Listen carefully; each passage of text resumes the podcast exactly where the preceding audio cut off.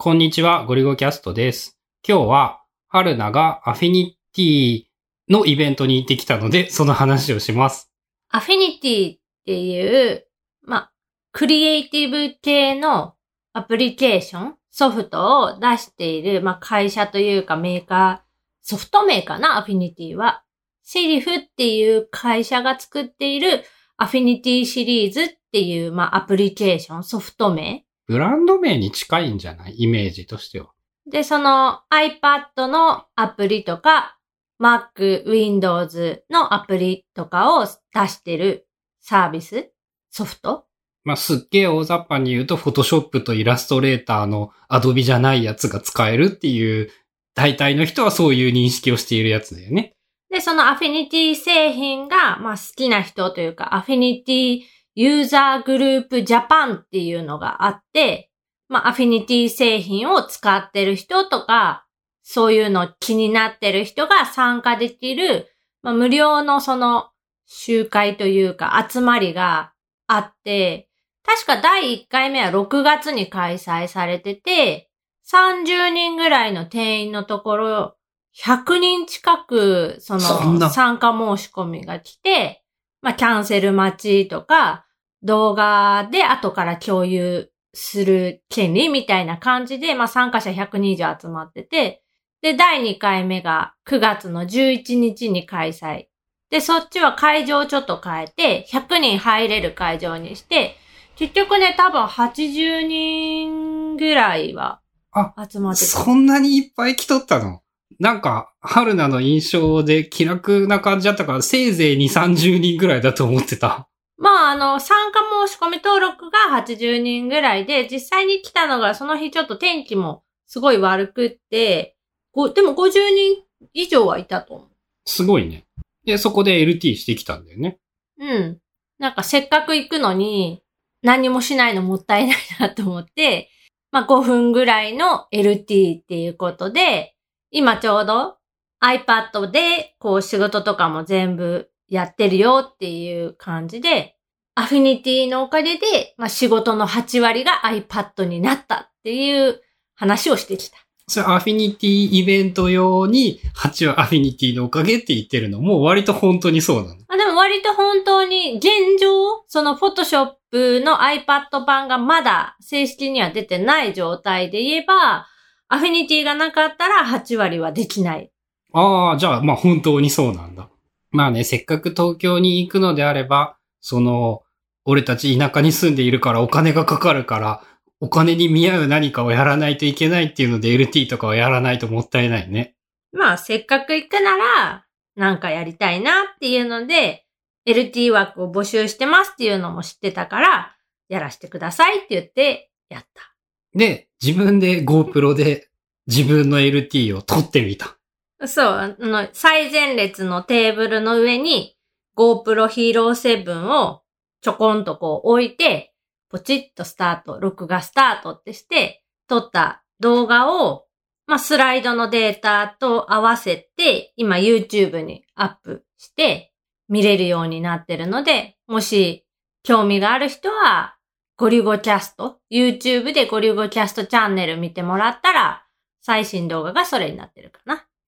まあさ、あれに関し、あの動画に関して言うと、マイクの音を GoPro で拾っているので、こう、どう頑張っても無理がある音ではあるんだけど、映像がさ、思ったより、あ、これだけ見れるんだっていう感じの映像が撮れてたよね。そう、最初はなんか自分の記録用に撮っとこうと思って、公開するつもりはあんまりなかったんだけど、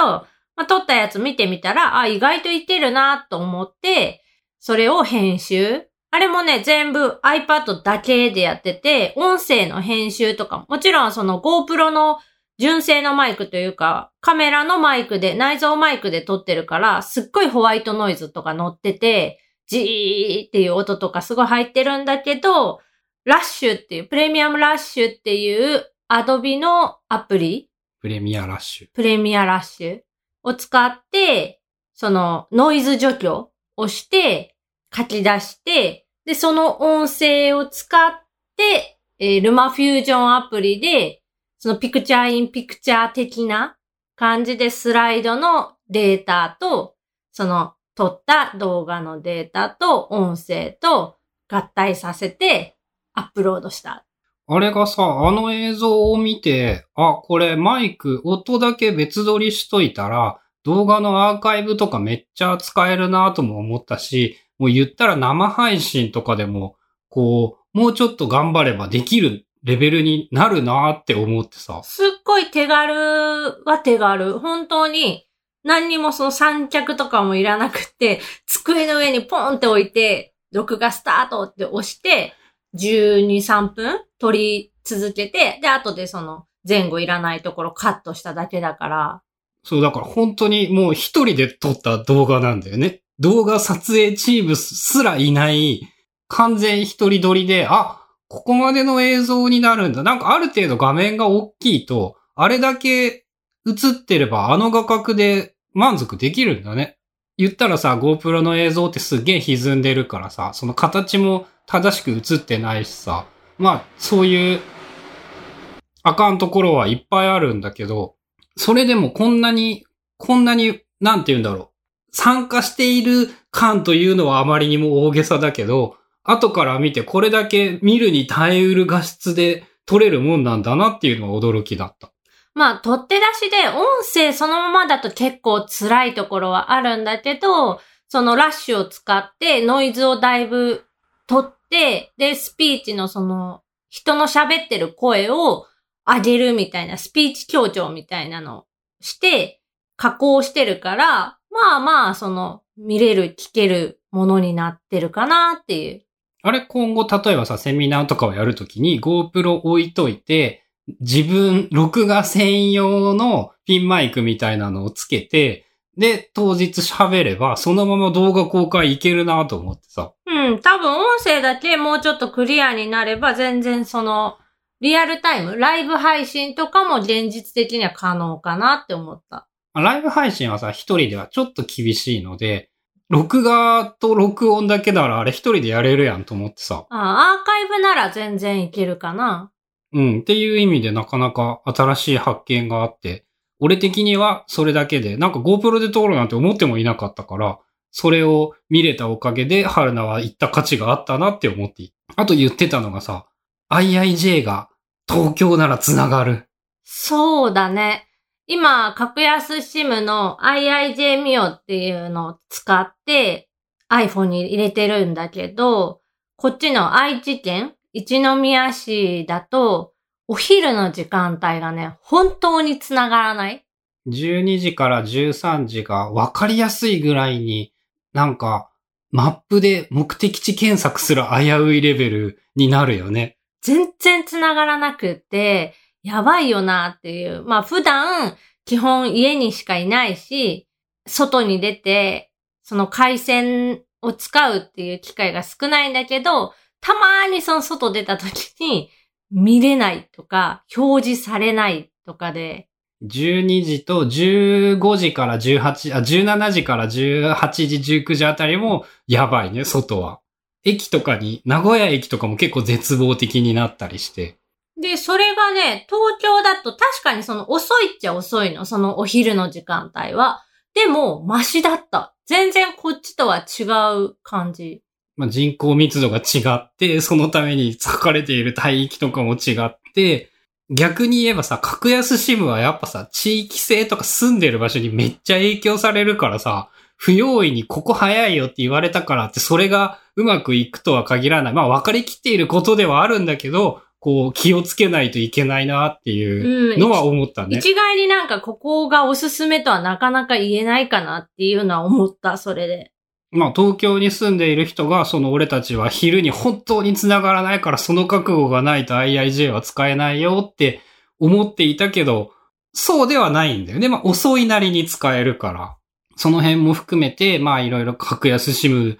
のことも新しいことが分かったり、アフィニティもいろいろ会えなかった人に会えたんだよね。会えなかったっていうか、会ってみたいと思っていた人。そうそう、その、えっと、このゴリゴキャストの、ポッドキャストでインタビューして、話したことはあるけれども、実際にお会いしたことがない人とかっていうのも、そのアフィニティのイベントに来てたりとか、まあ登壇してたりとかで、直接会って話ができた。むしろ不思議な感じだった。そう、一応、初めましてなんだけども、その、1時間、2時間喋ってる？まあ、下手にね、初対面どころか、下手に顔と名前知ってる人よりむしろ親しいぐらいな感じなんだけど。そう、声はわかるけど、まあ、顔はちょっとわかんないかもしれないみたいな話をしてて。その距離感は意外とポッドキャストをやってみての面白さだね。うん。そういう意味で言うと、まあ、ポッドキャストって、その、まあ、うち